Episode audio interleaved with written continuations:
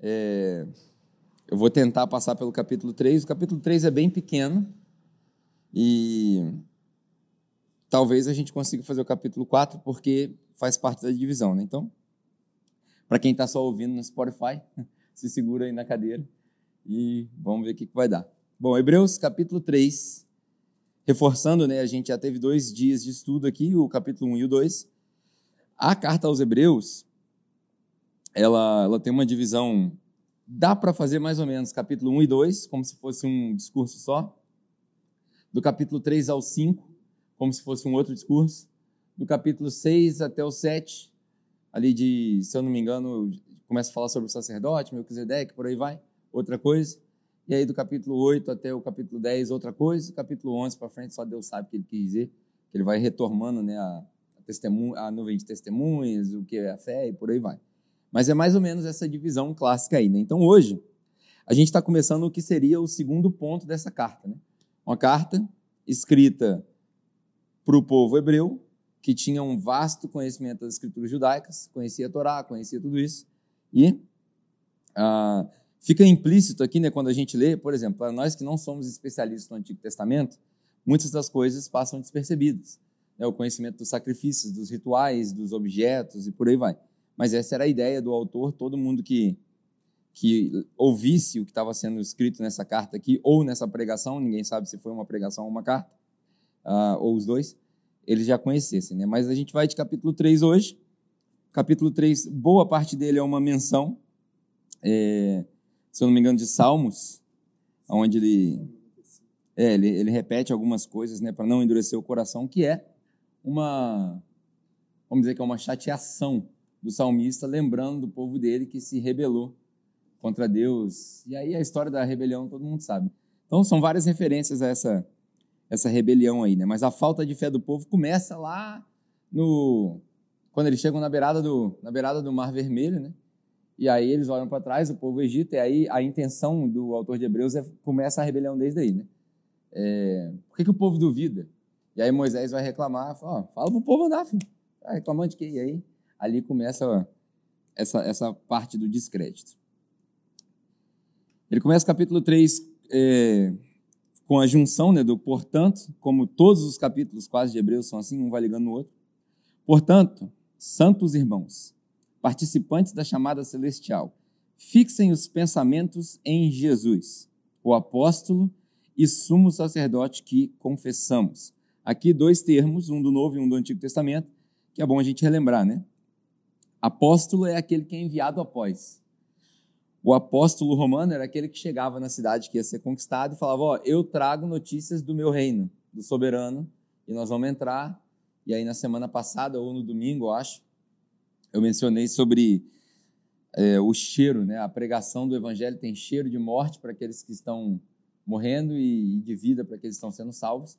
Era o sentimento que as pessoas tinham na cidade quando Roma chegava e os cavalos pisavam nas rosas e por aí vai. Então, esse é o apóstolo, que é enviado de acordo com a autoridade daquele que o enviou. E o sumo sacerdote era o representante, era o representante do povo para com Deus. No Antigo Testamento, a gente tinha três figuras predominantes: o sacerdote, o rei e o profeta. O reino rodava em torno dessas três pessoas. O rei era o representante de Deus, era o faraó, né? O faraó, inclusive, esses dias eu li um negócio interessante que uma vez por ano, no dia mais quente no Egito, o faraó saía no, no terraço do seu, do seu palácio, vestido com uma roupa que era coberta de ouro, para o sol bater nela e ele resplandecer, e aquilo mostrava ao povo que ele era o Deus, né? Muito interessante esse, essa cultura, porque para aquela galera, né, todo mundo vendo lá de baixo o cara brilhando, deve ser Deus. Ah, então era o rei, o representante de Deus, o sacerdote, o representante do povo para com Deus, e o profeta, que ficava no meio dos dois. Então, o rei desobedecia, o rei não estava se portando bem, vinha o profeta e falava. O sacerdote estava fazendo besteira, vinha o profeta e falava. Né? Teoricamente, o profeta, entre aspas, nunca estava errado. Né? E aí a gente tem algumas histórias no Antigo Testamento, lá vai de Balaão vai por aí vai, que a gente vê alguns profetas indo para o lado de lá, né? Mas aí vale a pena um, um estudo mais aprofundado desse, é, desse conteúdo. Mas eram essas três figuras. O sumo sacerdote era representante do povo. Então, Ele entrava dentro do templo, aonde Deus ficava. Aqui é um dos segredos de Hebreus, né? Hebreus, a, a carta aos Hebreus, a gente é quase que obrigado a entender que Deus não estava em todo lugar. Deus estava lá dentro do templo. Se era no deserto, era no tabernáculo, no portátil. Se era o fixo, ele estava lá dentro do templo, dentro do Santo dos Santos, dentro da arca, junto com o pãozinho, com um negócio lá. É lá que ele ficava. E aí, quando o sacerdote entrava, acendia o incenso, é, queimava o holocausto, subia a fumaça, aquela fumaça tampava tudo e ali Deus se manifestava. Se vinha voz, se vinha, sei lá, não sei o que, que acontecia ali, mas ali o sacerdote fazia o que a gente aprendeu semana passada, a propiciação pelos pecados. Então alguém tinha que se aventurar para entrar naquela sala, para falar, ó, eu vou entregar os pecados da galera que está lá fora, em troca desse cordeiro que morreu aqui, e aí na hora que acabar, para simbolizar que acabou, eu vou sair vivo, se Deus quiser, né? E aí quando ele saía vivo, ele anunciava as boas novas, aspergia o sangue sobre as pessoas, tá aí as analogias do Antigo Testamento, né? E aí aspergia o sangue sobre o bode também, o bode expiatório, botava ele para fora, ele ia embora, simbolizando que o pecado do povo daquele ano foi é, excluído, né? foi mandado embora. E aí, ano que vem, eles tinham que voltar, que a gente vai ler no capítulo 4, no capítulo 5, né, quando a gente chegar, todo ano o sacerdote tinha que oferecer sacrifício, porque o sacrifício do bode não era suficiente, e por aí vai. Né? Ah, voltando aqui, voltem seus pensamentos para Jesus, que é o apóstolo e o sumo sacerdote que confessamos. Ele foi fiel àquele que o havia constituído, ou designado, ou predestinado, ou criado, né? Na verdade, essa palavra constituído significa criado. É óbvio que o autor de Hebreus aqui não está querendo dizer que Jesus foi criado, ele está querendo dizer que Jesus, desde quando ele é Jesus, ou seja, desde sempre, a função dele era essa, era ser o nosso sumo sacerdote. Foi constituído assim, ah, assim como Moisés foi fiel em toda a casa de Deus.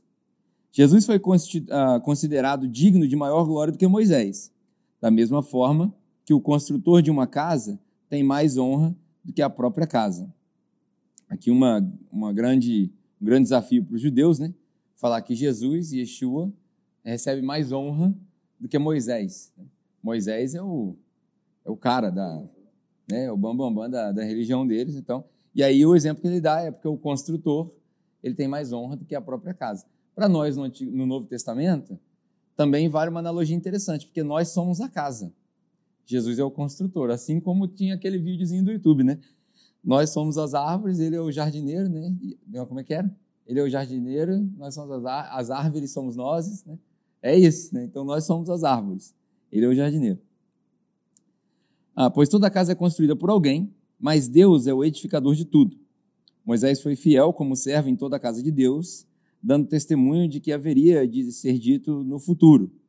Mas Cristo é fiel como filho sobre a casa de Deus. E esta casa somos nós, se é que nos apegamos firmemente à confiança e à esperança da qual nos gloriamos. Aqui é interessante a gente falar duas coisas, né? Moisés foi fiel como servo em toda a casa de Deus, dando testemunho do que haveria de ser dito no futuro. Então, isso aqui é um negócio que os judeus tradicionais, né, os que não se, não se renderam a Jesus ainda, é, eles olham para isso daqui e não conseguem entender, porque Moisés, quando desce com as leis, por exemplo, ele está dando testemunho de algo que haveria de acontecer no futuro. Moisés, quando, quando, quando constrói o templo, quando constrói o tabernáculo, né, quando junta as peças do tabernáculo, ele estava dando uma analogia, fazendo uma simbologia daquilo que viria de ser no futuro. Então a gente vai de Êxodos, né, não de Gênesis, mas de Êxodos a Apocalipse, com um tempo físico. O primeiro tempo ele é ambulante e é físico. O segundo é fixo e é físico. O terceiro, que a gente vê em Apocalipse, ele é fixo, mas ele é espiritual, né? ele não, não é templo, ele não é um templo em si, ele é uma cidade. Aí vem várias analogias, né? Porque o próprio Deus é a cidade, o próprio Deus é o sol, o próprio Deus é tudo. Então a gente vai fazendo esse passeio por aí. E aí Moisés dava testemunho de tudo isso ah, que haveria de ser dito no futuro. Mas Cristo é fiel como filho sobre a casa de Deus, e esta casa somos nós. Se é, aqui que começa a ficar interessante, se é que nos apegamos firmemente à confiança e à esperança da qual nos gloriamos. A confiança e a esperança. Lá na frente, Em Hebreus 11 ele vai falar sobre o que é fé, né? A certeza das coisas que a gente não vê e tal. E aí a fé que a esperança que se vê não é esperança. Ele fala em Romanos 8. Um, aqui ele está dizendo o seguinte: ele, ele põe uma condicional, né? Se é que nós nos apegamos, e aqui vem uma, um debate eterno, né? desde, desde sempre que a fé é fé. Quem garante a nossa salvação? No capítulo 4, a gente vai começar a falar do descanso de Deus, que seria a salvação, a vida eterna. Né? Quem garante isso? A gente vai passar por um texto controverso aqui que diz que o cara pode perder, não pode perder, a gente vai chegar lá. E aqui ele está falando: Cristo é esse sacerdote, esse sumo sacerdote, nós somos a casa. Mas nós somos a casa somente se nos apegarmos firmemente à confiança e à esperança da qual nos gloriamos. Aqui é uma condicional. Para quem lê só isso, fala assim: bom, então depende de mim. Se eu confiar, se eu botar toda a minha fé em Jesus mesmo, então eu posso ser a casa de Deus. Tem uma música do Luiz Soares fala: Eu sou casa de Deus. Depende. Ah, mas lá para frente a gente vai ver o outro lado da moeda e aí você chega às suas próprias conclusões. Vamos lá, vamos continuar o, o salmo aqui, que é o 90 aí. Quem falou aí? Deu 95, né? É, literalmente, nós vamos ler o Salmo 95, e aqui está a evidência de que o autor de Hebreus acredita né, que, ele, que o povo entendia e conhecia tudo isso. Né? Os salmos, por exemplo, eram as músicas populares das crianças daquela época. Então, quando você falou que a parte B dele, né, os, os judeus não tinham as divisões né, que a gente tem. Né? Então, eles iam cantando e vamos que vamos. É, bem legal. E aí diz assim: Hoje vocês ouviram, se vocês ouvirem a sua voz, não endureçam o coração de vocês, como na rebelião, durante o tempo da provação no deserto, onde seus antepassados me tentaram pondo-me à prova, apesar de durante 40 anos terem visto o que eu fiz. Por isso eu fiquei irado contra aquela geração e disse: O seu coração está sempre se desviando, e eles não reconheceram os meus caminhos. Assim eu jurei na minha ira: jamais entrarão no meu descanso. A gente pode voltar uma, uma hora dessa e estudar o Salmo 95, mas o que eu quero enfatizar aqui dessa referência é a palavra descanso, né, o Shabat, que o Adriano tanto gosta. Né? É, quem não gosta de um bom Shabat? Né? Shabat. Um, aqui, uma das referências que talvez fossem lógicas na cabeça de quem estava ouvindo essa pregação ou lendo essa carta porque ele fez referência ao tempo da rebelião, né? ele fala sobre os 40 anos, e durante esse tempo todo, é, já era uma promessa para eles, que não tinha sido alcançada ainda, a terra prometida. O descanso deles estava na terra prometida, a terra que manava leite e mel, a terra dos pastos verdejantes. Né? Quando Abraão e Ló, por exemplo, decidem ir para um, cada um para um lado, Ló vê essa terra que Deus já havia prometido para Abraão. Né? Uma das coisas que a gente confunde também, e é por isso que eu sempre digo: o Antigo Testamento é para o judeu, o Novo é para nós. É, quando o pessoal fala assim, todas as promessas de Abraão elas se estendem para nós. Eu tenho uma dificuldade em, em aceitar isso, porque primeiro Deus não prometeu vida eterna para Abraão. O que Abraão faz, ele pela fé é considerado justo perante Deus, e aí a gente entende que aquele que é justo ou justificado perante Deus herda a vida eterna. Mas Abraão não ouviu, literalmente, em momento nenhum, vida para sempre. O que ele ouviu foi posteridade. Eu vou dar para você várias gerações. E aí, para eles, a eternidade ou a posteridade estava no nome. Então, se eu tenho várias gerações que vêm após mim, o meu legado está aí. Então Abraão não ouviu a ideia de vida eterna que nós temos. Abraão recebeu uma promessa de prosperidade e posteridade. Prosperidade por quê? Está vendo aquela terra lá? Vou te dar. E posteridade por quê? Está vendo as estrelas no céu, a areia no mar? Conta. Esse aí vai ser o seu nome. Então, Abraão não recebeu promessa de vida eterna. E aí, bastante cuidado que eu estou falando. Não estou querendo pregar uma heresia aqui, nem dizer que Abraão não está no céu, porque você pula para Lucas, capítulo 15, se eu não me engano, ou 16, na parábola do Lázaro lá, Jesus usa o nome de Abraão. Fala, o Lázaro está nos seios de Abraão. Então, ele é o pai da fé, é o pai da nossa religião e também da religião islâmica, né? Enfim, a ideia de vida eterna está aí embutida. O que eu estou querendo dizer é que a exegese do texto do Antigo Testamento não tem vida eterna do jeito que a gente entende, que é o vida sem tempo, vida sem passagem. Não tem essa ideia. Essa ideia é nossa, essa ideia é, é até muito moderna, né? Essa ideia de uma vida que já começou desde sempre, não é o, o pós-morte, essa ideia é muito nova. É uma adaptação que a gente fez dos textos. E aí, claro, hoje, com todo o conhecimento que a gente tem de linguística, a gente consegue encontrar, quando Jesus fala sobre Zoe em grego, gente, em grego, a gente consegue expandir o, o significado da palavra e entender. Ah, tá, Zoe não é bios, Zoe não é socorro. Entendi, legal. Hoje a gente consegue entender, mas eles não entendiam. Você pode ter certeza que o público da Bíblia não entendia. Tanto que quando Jesus fala sobre ressurreição, ele falou três vezes. A gente leu Marcos 8 domingos aqui, domingo. O povo não entendeu. Quando Jesus apareceu, todo mundo assustou. Até hoje, né, se a gente lê o final do Evangelho de João, a gente vê que inventaram a história da ressurreição de Jesus. Então, assim, para eles era impossível entender isso. Hoje, para nós, bem mais avançados no nosso pensamento, a gente consegue juntar um mais um e, e, criar dois. Mas quando eu falei sobre descanso, o autor de Hebreus ele, ele é cheio dos remés, né? é aquele significado escondido atrás das palavras. Quando ele fala assim, jamais entrarão no meu descanso. Para aquela geração, Deus estava fazendo referência a Canaã. Então ele falou: vocês são rebeldes, vocês não vão atravessar, vocês vão rodar 40 anos e daquela geração só sobrou dois adultos e as crianças que nasceram depois. Foi Josué e Caleb e as crianças ali. Os adultos daquela geração, todo mundo morreu. A promessa de Deus se cumpriu aquela geração não entrou no descanso. É, tem gente que diz que era 2 milhões de pessoas no deserto, tem gente que diz que era mais, por aí vai. Então Deus segurou essa galera e falou: ó, minha promessa é essa, vocês não vão entrar no meu descanso. Qual que era o descanso? Ó, vocês estavam exilados no Egito. Aqui não tem descanso. Vocês entraram no deserto. O deserto era para ser passageiro, rápido. E vocês vão para Canaã. Lá vocês vão descansar, porque lá mana leite e mel. Lá tudo que planta nasce. Lá vai dar certo. Esse é o descanso eles não vão para o descanso.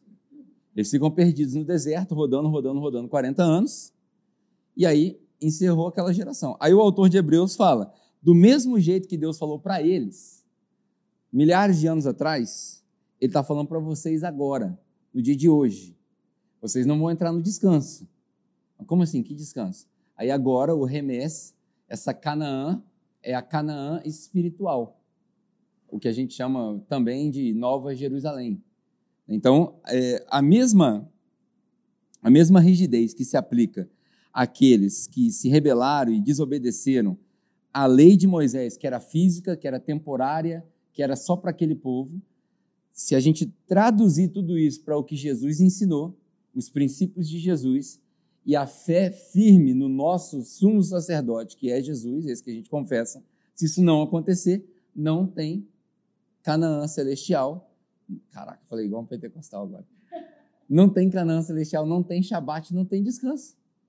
É, então isso aqui é fantástico. Eu, quando, eu, eu, eu não sei se, se vocês têm essa ideia de quando vocês lembram, mas eu quando eu leio, quando eu acho um negócio desse, que eu vejo aqui descanso, eu falo, caraca, isso aqui está lá atrás. Eu, eu entro num parafuso na minha cabeça, eu não sei o que, que acontece na minha cabeça. É, mas é do que eu queria compartilhar sobre, sobre isso. Aí vem as advergências. Vamos ver se a gente consegue. É, acho que a gente não vai conseguir entrar no 4, não, mas vem as advergências. Essa é a parte mais complexa do capítulo 3, a maior controvérsia, né? Eu vou ler do versículo 12 ao 15. Ah, fala assim: Cuidado, irmãos. Cuidado para que nenhum de vocês tenha o coração perverso e incrédulo, que se afaste do Deus vivo.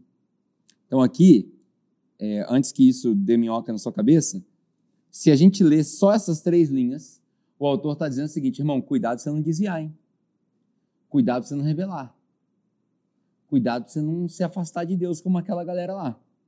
Porque você está aqui dentro hoje, porque ele chama de irmãos. Ele, ele fala assim, cuidado, irmãos. E quando o autor de Hebreus dá a ideia de irmãos, embora irmãos possa significar é, essa palavra específica, irmãos aqui que está escrita, possa significar como se fosse uma gíria do carioca, é irmão, mas não é irmão nada. Não é de sangue não é espiritual, é só mais um outro homem como eu. Mas quando o autor de Hebreus usa irmãos, ele está falando dos santos. E no começo do capítulo 3, a gente leu aqui, ó, portanto, santos irmãos. Então ele está fazendo referência a quem está aqui dentro, quem está dentro já. Quem já, quem já deposita a sua fé firme no sacerdote e apóstolo de Deus. E aí ele fala: cuidado, irmãos. Cuidado para que nenhum de vocês tenha o coração perverso e incrédulo, que se afaste de Deus ou que cometa apostasia. Ao contrário, aí vem a, a, o versículo de transição, né? Versículo 13. Ao contrário, ao contrário de quê? Não se desviem, irmãos, fica firme, né? Ao contrário, encorajem-se uns aos outros todos os dias, durante o tempo que se chama hoje, de modo que nenhum de vocês seja endurecido pelo engano do pecado. Até aqui, a gente pensa assim: poxa, esse cara tem fé em Jesus, esse cara vai na igreja, esse cara participa. Todas essas características têm a ver com o que a gente vai ler em Hebreus. Hebreus, por exemplo, fala sobre a reunião Aqui, muito provavelmente, era dominical, mas ainda que fosse nos sábados, aquela reunião uma vez por semana que eles faziam. Eles já participavam. O autor de Hebreus fala no capítulo 13, se eu não me engano, ou 10, não esqueçam de se reunir semanalmente. Então, já fazia parte da cultura deles. Esse cara aqui, ele ia na igreja, ele contribuía, ele participava, ele, ele, ele conhecia o Antigo Testamento. E aí ele fala, irmãos, cuidado para vocês não se desviarem, cuidado para o coração de vocês não se endurecer, Cuidado para vocês não serem levados pelo engano do pecado. Isso dá margem para a gente abrir uma pregação de medo, dá margem para a gente pregar o terror. Irmãos, tem que vir na igreja, irmãos, tem que contribuir, irmãos, tem que fazer isso, cuidado. O autor de Hebreus está falando que você pode desviar. Esse negócio de salvo uma vez, salvo para sempre, isso é balela. Cuidado, irmãos, que esse negócio de soberano, cuidado, cuidado. A gente pode usar isso daqui. O problema é que quem usa isso dessa maneira não lê a Bíblia inteira. Quando a gente começou o estudo de Hebreus, a gente falou, gente, não tem como entender versículo por versículo, tem que ler tudo. E não é ler só Hebreus, tem que conhecer a cultura dos Hebreus. Não é só ler a carta aos Hebreus, é ler Efésios e Gálatas, que é doutrina, que é a doutrina que está por trás. Porque se Levítico é, Antigo Testamento, Levítico é a lei do Antigo Testamento, Hebreus é a lei do Novo.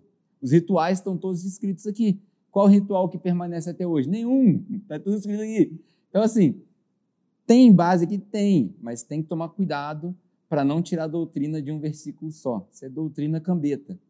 Quando a gente tira a doutrina de um versículo só, toda vez que alguém quiser qualquer papo de doutrina contigo, faz essa pergunta de teste. De onde você tirou isso, irmão? Se o cara falar capítulo e versículo, você pode virar as costas e ir embora.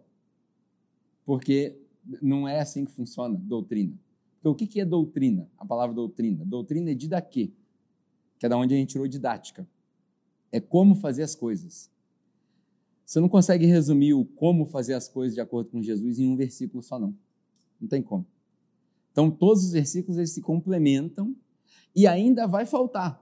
Porque vai chegar situações. Eu, eu já fui muito do. Antes de ler o versículo 14 aqui, né?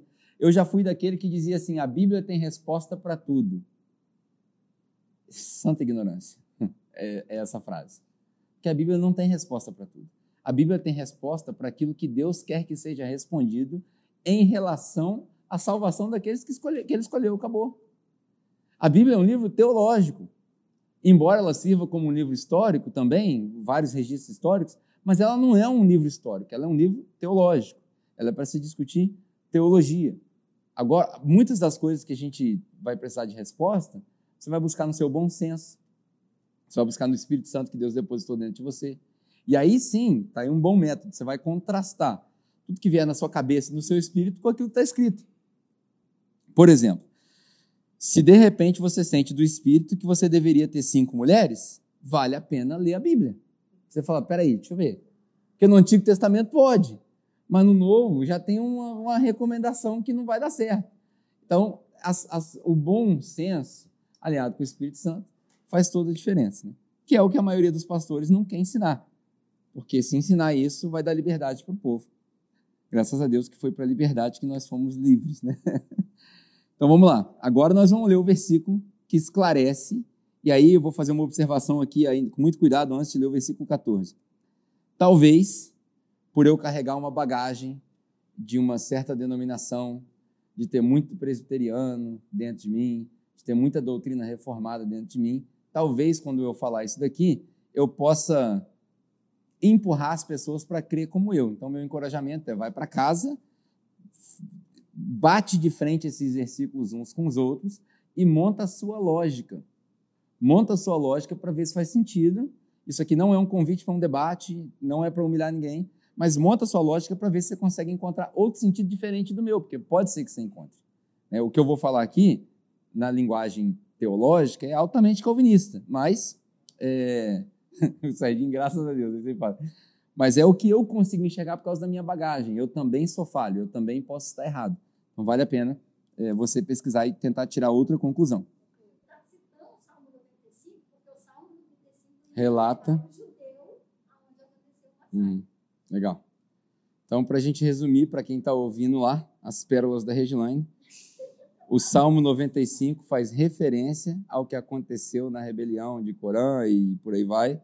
E aí você volta e leia números, dever de casa. Leia números, leia a história, a história da rebelião e um pouquinho de Êxodos e vai ser interessante você descobrir tudo isso sobre Meribá, Meribá e Massá, os dois rios para onde eles descem. E a gente podia fazer tanta analogia isso daí. Né? A aprovação, né? Massá é a aprovação e Meribá... Meri, é, Massá é a rebelião, Meribá é a aprovação. E aí os caras são provados na água. Lembrei daquela passagem que Paulo fala é, em Efésios, né, para a gente lavar a esposa com a água. Interessante, né? A água tem sempre um significado ou de caos e morte ou de vida, né?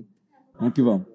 É, aí o versículo 14, né? Nós falamos do, do 12 e do 13, como que se fosse uma possibilidade de alguém desviar. Né? Será que existe essa possibilidade de alguém desviar da fé genuína? Aí ele diz assim no 14: Pois passamos a ser, estou certo? Tô. Pois passamos a ser uh, participantes de Cristo desde que, de fato, nos apeguemos até o fim à confiança que tivemos no princípio. Vou parar aqui, olha só. É, vou ler o, o 13 de novo. Ao contrário, encorajem-se uns aos outros todos os dias, durante o tempo que se chama hoje, de modo que nenhum de vocês seja endurecido pelo engano do pecado. Pois nós passamos a ser participantes de Cristo, desde que, se de fato nos apeguemos até o fim à confiança que tivemos no princípio. O meu entendimento disso daqui é o seguinte: nós passamos a ser essa, esse participante de Cristo. O que é o participante de Cristo? Um com Cristo. É, participante não é pegar um negócio que Jesus entregou, é me tornar um com Ele. Esse, para os católicos, é o significado da, da ceia, da hóstia. Eu como a hóstia, me torno um com Jesus. Né? Na, na teoria da, da, da consubstanciação, né? que o, o pão vira a carne de Jesus mesmo. Né? A transubstanciação já é mais da, já é mais da, da, da, reforma, né? que aquilo ali é um símbolo que representa a nossa união e por aí vai. Enfim, nomes por nomes, é, Martim Lutero chamava isso da união mística do cristão com Deus. Né? Eu me uno com ele na ceia. Ainda bem que a gente aprendeu que a gente não se une com ele na ceia, a gente se une com ele no amor ao próximo. Né? na oração sacerdotal dele de João 17, ele fala: Pai, que eles sejam um como eu e você somos um. Como que Jesus era um com Deus? Na essência, obviamente, isso aí a gente nunca vai conseguir alcançar. Quem disse que você recebeu a natureza nossa e se tornou Deus está pregando uma heresia, talvez por ignorância, porque Deus não tem carne, né? não tem sarx, a sarx morre. Então, é, isso é uma heresia. A gente não, a gente não recebeu é, a essência de Deus. Nós recebemos um espírito desde a nossa criação e esse espírito foi coberto, contaminado, e ele precisa ser liberto. Então, a, a, a morte, no, no, sentido mais filosófico dela, é a libertação do corpo. Está aí mais uma analogia de Paulo. Né? Quem me libertará desse corpo de morte? Essa é a ideia, porque a sarx, o pecado, a carne influencia, é uma batalha que não acaba, mas aí a gente entrou em outro capítulo, enfim, vai para outra coisa. É, a minha interpretação disso daqui, todo mundo é livre para ter uma interpretação diferente, é que nós passamos a ser participantes de Cristo desde que a gente se apegue até o fim à confiança que tivemos no princípio. Ou seja, quem não chega até o fim nunca teve essa confiança no princípio. Portanto, ele não se desviou, ele nunca foi. Mas como que eu cheguei nessa conclusão? Tem várias ferramentas que você pode usar. A primeira delas é a interpretação de texto, mas o português quebra a gente, porque tem várias traduções e às vezes a gente é, não tem acesso a muitas coisas. Um outro acesso é você ler o grego. Tradicionalmente você lê de trás para frente, e se você entender a origem de cada uma das palavras que está escrita aqui, né? É, como ele chama de irmão, que pode não significar um irmão de sangue, como ele diz que nós somos participantes, né, a palavra participantes de Cristo, quando ele fala da fé desde o princípio, desde o princípio é o quê? Desde antes da criação, quando Deus escolheu, quando Deus predeterminou. Então, se a nossa fé não vai até o fim, ela não foi fé de verdade. Ela pode ter sido uma experiência agradável, ela pode ter sido uma identificação com a igreja, pode ter sido uma experiência mística, pode ter sido transcendental e pode ter sido tudo isso sem ter sido em Cristo. É, Para quem. Agora eu vou falar um negócio que pode ser polêmico, principalmente que as pessoas estão ouvindo, então abre todas as aspas e parênteses o possível, mas se alguém que estiver ouvindo ou alguém aqui já teve experiência com cogumelo, você teve uma experiência transcendental. Não quer dizer que foi em Cristo. Hã? É, com absinto, e por LSD e por aí vai. É transcendental, mas não quer dizer que é em Cristo. Então, nem tudo que brilha é ouro. Então, fica aí o, o, o recorte. Mas quando eu leio da a fé que nós, a confiança que tivemos desde o princípio e essa perseverança até o fim, que a gente se apega nela, só vai até o fim quem de fato foi salvo ou, ou teve essa confiança desde o princípio. Se, é, se isso é verdade, se isso que eu estou falando é verdade, então a advertência aqui de trás não é para aqueles que têm uma fé genuína, mas talvez para aqueles que estão experimentando a igreja e no experimentar da igreja vão tomar uma decisão. O autor de Hebreus certamente não tinha toda essa vasta é, biblioteca de conhecimento teológico, então ele fala da maneira que ele entende, e eles estão experimentando aquilo ali a ponto de tomar uma decisão de participar do corpo, que é a igreja, e por aí vai. Lá na frente a gente vai ver, agora não me lembro se é Hebreus 10, um evento onde ele, o autor diz assim: é, o cara que esteve aqui e se desviou, é impossível dele voltar. Né? Ele, ele, ele usa essas palavras, é, eu estou parafraseando. Então é mais um exemplo de que as promessas que Jesus fez, e aí não estou falando do Deus Pai nem das promessas de Abraão, estou falando das promessas que Jesus fez. Todo aquele que o Pai trouxer até mim, jamais eu jogarei fora. Ninguém vê ao Pai se não for através de mim. É, nada, né, Paulo, por exemplo, nada pode nos separar do amor de Deus, nem a morte, nem, nem tribulações, nada pode nos separar do amor de Deus. Aqueles que foram escolhidos desde a fundação do mundo, como a gente vê em Efésios, como a gente vê, se não me engano, em Gálatas, Filipenses e por aí vai. Então, essas promessas, elas se provam mais verdadeiras quando você, lendo de trás para frente, entende que se o cara desviou é porque ele nunca foi. Agora, essa é a verdade absoluta? Não sei. É, pode ser que eu esteja errado e pode ser que haja possibilidade de Jesus ter errado, ter falado uma mentira, ou a gente ter traduzido errado também, não sabe? É uma possibilidade. Né? Eu prefiro confiar que não, prefiro confiar que tudo que ele falou ele vai fazer, mas a gente precisa dar liberdade para as pessoas acreditarem no que eles quiserem. Isso aí. Vamos terminar esses versículos aqui para a gente fechar hoje. É, então, assim, essa é a minha interpretação, mas cada um fique livre para encontrar outra lógica. Né? Continuando, versículo 15. Ah, Por isso é que se diz: se hoje vocês ouvirem a sua voz, não endureçam o coração como na rebelião. Quem foram os que ouviram na rebelião? Aqui são as perguntas retóricas, né? Não foram os que Moisés tirou do Egito? Contra quem Deus esteve irado durante 40 anos? Não foram aqueles que pecaram, cujos corpos caíram no deserto? E quem jurou que nunca haveriam de entrar no seu descanso? Não foi aqueles que ah, foram desobedientes? Vemos assim que, por causa da incredulidade, não puderam entrar. E aí, aqui, é, isso aqui seria como se fosse um, um, um ponto extra dessa advertência, né, do não se desviar. Porque ele está falando o seguinte: vocês lembram que Deus ele puniu o povo de Israel? Não eram estranhos, eram o povo que estava ali junto com Moisés.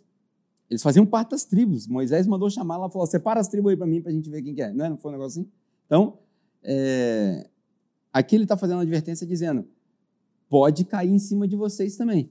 Que é basicamente o que Paulo fala em Romanos, né? Se Deus não poupou os judeus, por que, que ele há de poupar vocês? Pode, na minha opinião, pode ser que os pregadores aqui, tanto de Hebreus quanto Paulo, é, utilizaram desses textos para pôr um medo saudável nas pessoas. Eu acho que a gente chama de temor hoje, né? Mas vamos ser claro, um medo saudável. Falar, meu irmão, você está lidando com Deus, você está lidando com qualquer otário, não. Então, presta atenção. Pode ser. Ou tam, também acredito que um outro significado para esses três versículos possa ser o seguinte: não foram os caras de Israel, assim, assim, assado. Ele está dizendo o seguinte: dentro da igreja, hoje, dentro do corpo de Cristo, pode ter gente que vocês acham que é parte da família e os caras estão viajando na maionese. Eles não estavam lá dentro? Lotado, né? Eles não estavam lá dentro? O povo da rebelião não era todo mundo de Israel? Então, abre o olho aí, gente. Abre o olho aí. É, na minha opinião, a segunda faz mais sentido. Mas, se a gente estiver pesquisando em casa e chegar à conclusão de que é possível perder a salvação, é possível que o que a gente traduziu das palavras de Jesus não quer necessariamente dizer o que a gente interpreta hoje, que é essa bagagem toda presbiteriana, por aí vai. Lembrando que nós não somos presbiterianos na capela, né? nós somos doidos mesmo. É, então, é, não, não é uma determinação, mas se for da, da primeira hipótese que pode se perder, aqui ele está fazendo uma referência dizendo, ó, o povo era o povo de Israel, então pode sobrar para todo mundo. Que é também o que Paulo usa em Romanos capítulo 9, ó, 10, né, ou 11, não sei, lá na, sobre a predestinação. Se for de acordo com a segunda hipótese, ele está fazendo uma analogia dizendo que tem gente dentro do contexto que se diz crente, que se diz igreja, que se diz cristão, diz que depositou a fé em Cristo, mas na verdade já estão apóstatas há muito tempo. Até o termo apóstata é um termo ruim, né? porque apóstata significa o que perdeu né? aquela fé, que é o A, o prefixo. E na verdade ele nunca teve aquela fé. Então a gente usa isso aí é, errado também. Mas é isso. Isso foi Hebreus capítulo 3, muita riqueza. Ah, vale a pena ler o Salmo 95. Eu vou fazer esse exercício de casa inteiro. Vou voltar nas histórias para pegar as analogias de Massai e Meribá. Dá até uma pregação isso daí. Muito bom, muito bom. Aí você podia pregar, você já já está até com a referência na cabeça. A rebelião, como é que é? A rebelião. Aprovação e a rebelião nem provação e nem rebelião. União. Ó, mantém seu título. Vai para cima. Muito bom. Show de bola? Vamos orar para a gente terminar? Pai, obrigado pela leitura da Sua palavra, ah, por esse tempo juntos, por toda essa riqueza que os nossos irmãos aqui, todo mundo compartilhou. Ah, que o Senhor possa fazer dessas palavras, de tudo isso que foi gravado, algo edificante para quem vai ouvir, para edificar a nossa igreja, os nossos irmãos, o corpo de Cristo que se chama capela. Que isso seja útil para eles e que seja útil para nós também, quando nós voltarmos para casa, nos alimentarmos mais da Sua palavra, ah, no exercício de busca e pesquisa, nos salmos e números. Pai, abre o nosso entendimento para que nós não nos tornemos, ah, por razão alguma, seja por temor ou seja por gratidão, que nós não nos tornemos como povo rebelde mas que nós continuemos firmes na confiança que nós temos desde o princípio que nos foi dada por Jesus Cristo. Obrigado, Pai, porque o Senhor nos entregou um sumo sacerdote superior a todos que já existiram, que se compadece das nossas dores, que entende as nossas dores e que foi eficaz no seu sacrifício. Obrigado, Pai, por tudo isso, em nome de Jesus. Amém. Muito bom. Show de bola. Thank you very much. God bless you. I'll see you on Sunday.